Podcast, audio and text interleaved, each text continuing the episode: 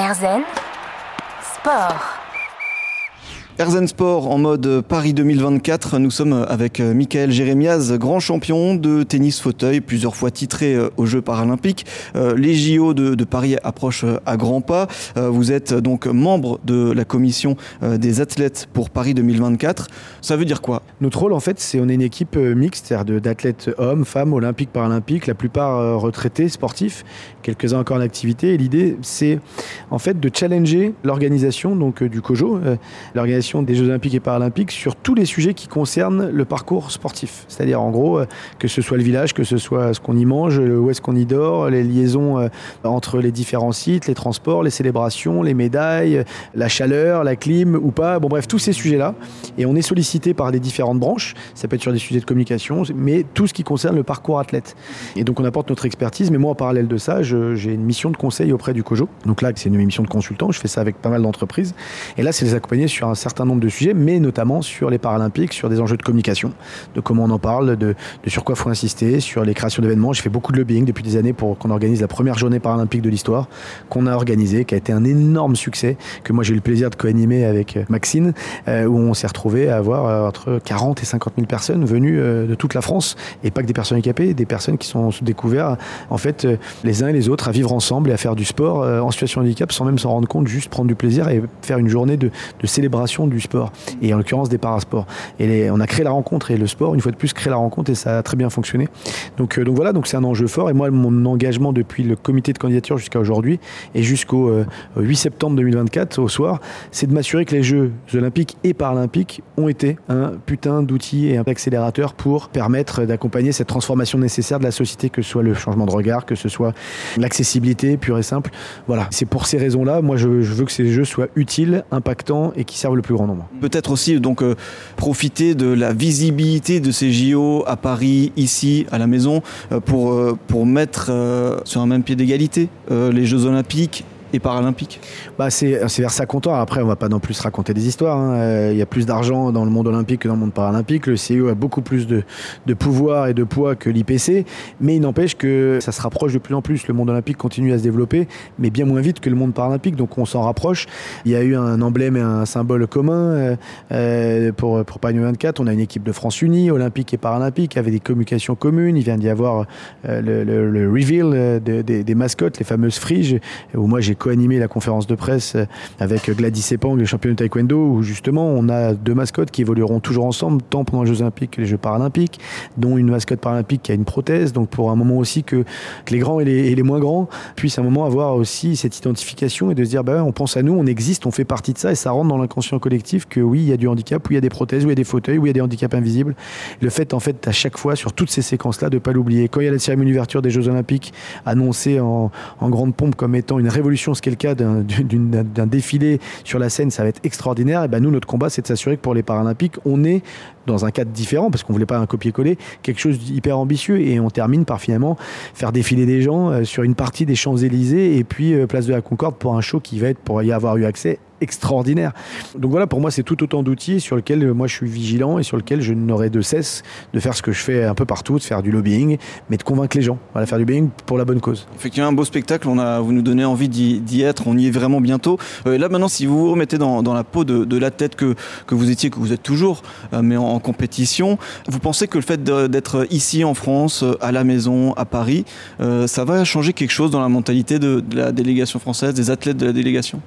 Pour un certain nombre d'athlètes, ça va être une pression supplémentaire, ça faut pas le nier. J'ai de jouer à la maison, on l'a vu au tennis chez les Français, les Françaises à Roland Garros, ça en transcende certains, mais pas tous. Mais globalement sur des jeux, on le sait, euh, et l'histoire nous, donne raison là-dessus. Mais, si vous regardez les jeux, les performances des pays hôtes ces 30 dernières années, on a toujours des meilleurs résultats quand on accueille les jeux chez soi, parce qu'en fait, il y a un tel engouement. C'est le 12e homme au foot, c'est le, je sais pas combien ils sont au rugby, ou, ou 6e homme au basket, ou le. Non, mais ce que je veux dire, c'est que ça a une vraie euh, valeur ajoutée. Et moi, je l'ai senti quand j'avais ma bande de hooligans qui m'encourageaient, mes frères, mes potes. c'est un plus. Donc oui, euh, on, a, on a bon espoir d'aller chercher encore plus de médailles. Après, le public ne fait pas tout. On doit faire aussi, nous, notre évolution par le sport. C'est ce que promettent d'ailleurs nos friges olympiques et paralympiques, nos mascottes. C'est leur slogan. Mais voilà, en gros, euh, en gros, on a bon espoir que justement l'effet à domicile bah, transcende nos athlètes euh, et que tout ça soit très vertueux et, qu'on passe deux mois entre fin juillet et mi-septembre extraordinaire. Et bah, du coup, on sera ravis de, vous retrouver à, cette occasion dans, dans Herzen Sport. Avec plaisir. le rendez-vous est pris. On se retrouve dans un instant pour la suite et fin de Herzen Sport avec Michael Jérémiaz. Herzen Sport. Dernière partie d'Erzen Sport, toujours en compagnie de Michael Jérémiaz, euh, un de nos plus grands athlètes français, champion de tennis, fauteuil euh, et sportif engagé. On a parlé donc des, JO, euh, de vos titres paralympiques, champion olympique, paralympique. Ça fait rêver un bon nombre de jeunes passionnés de, sport et j'aime bien poser cette question à, des athlètes. Selon vous, quelles sont les, qualités nécessaires quand on est jeune, comme ça passionné, pour atteindre un niveau qui peut nous faire espérer, nous faire atteindre cet olympisme? Le talent. Cherchez pas les mecs, vous pouvez bosser autant que vous voulez, c'est le talent. non, non, c'est. Non, mais alors je dis ça, il y a forcément une part un peu de talent, de prédisposition, il y a des choses qu'on ne maîtrise pas. Après, ben, pour moi, ce qui fait la différence à très très haut niveau, c'est le travail. Il n'y a pas de secret. Le talent, ça fait pas tout.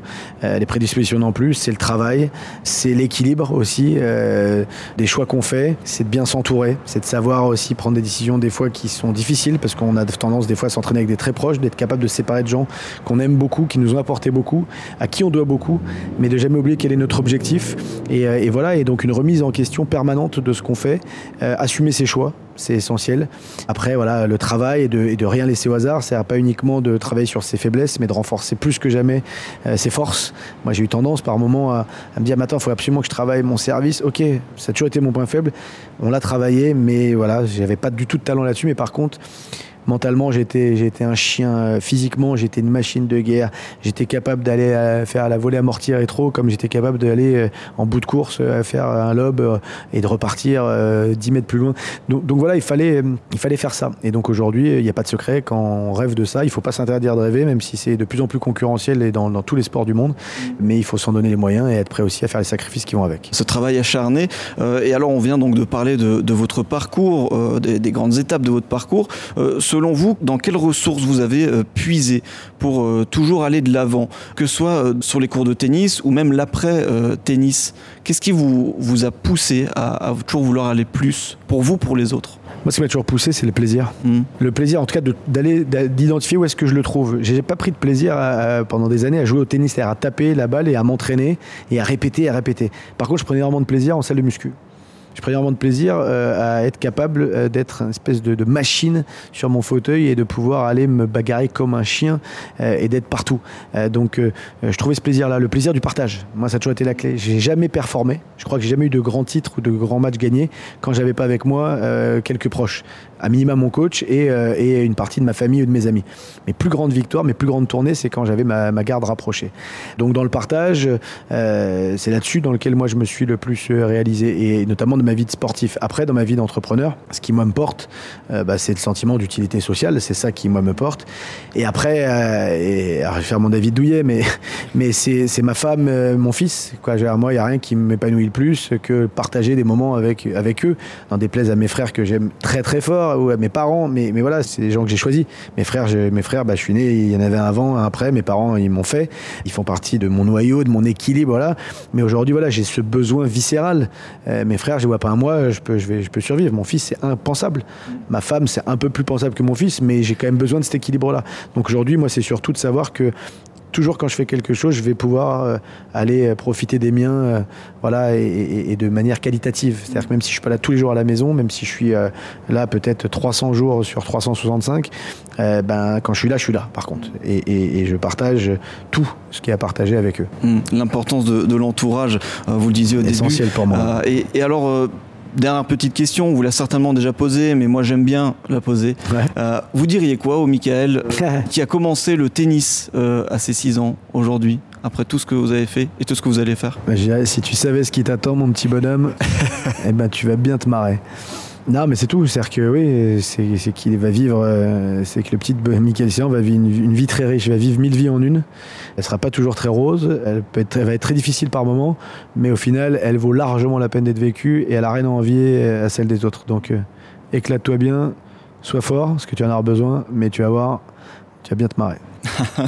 Eh ben merci beaucoup, Michael Jérémias, d'avoir partagé euh, tout ça avec nous sur RZN Sport. Eh ben merci à vous, merci pour l'accueil. Eh ben je, je, vous donne rendez-vous, du coup, on se dit au JO 2024 Quand vous voulez, avec plaisir, on a plein de trucs à se dire. Eh ben on n'oublie pas, et alors j'en profite euh, quand même pour euh, renseigner le site de votre association, www.comlesautres.org, pour les auditeurs qui seraient intéressés par la, par la démarche.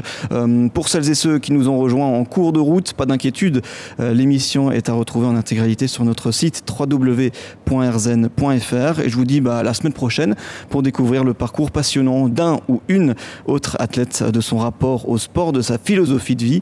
À la semaine prochaine en pleine forme.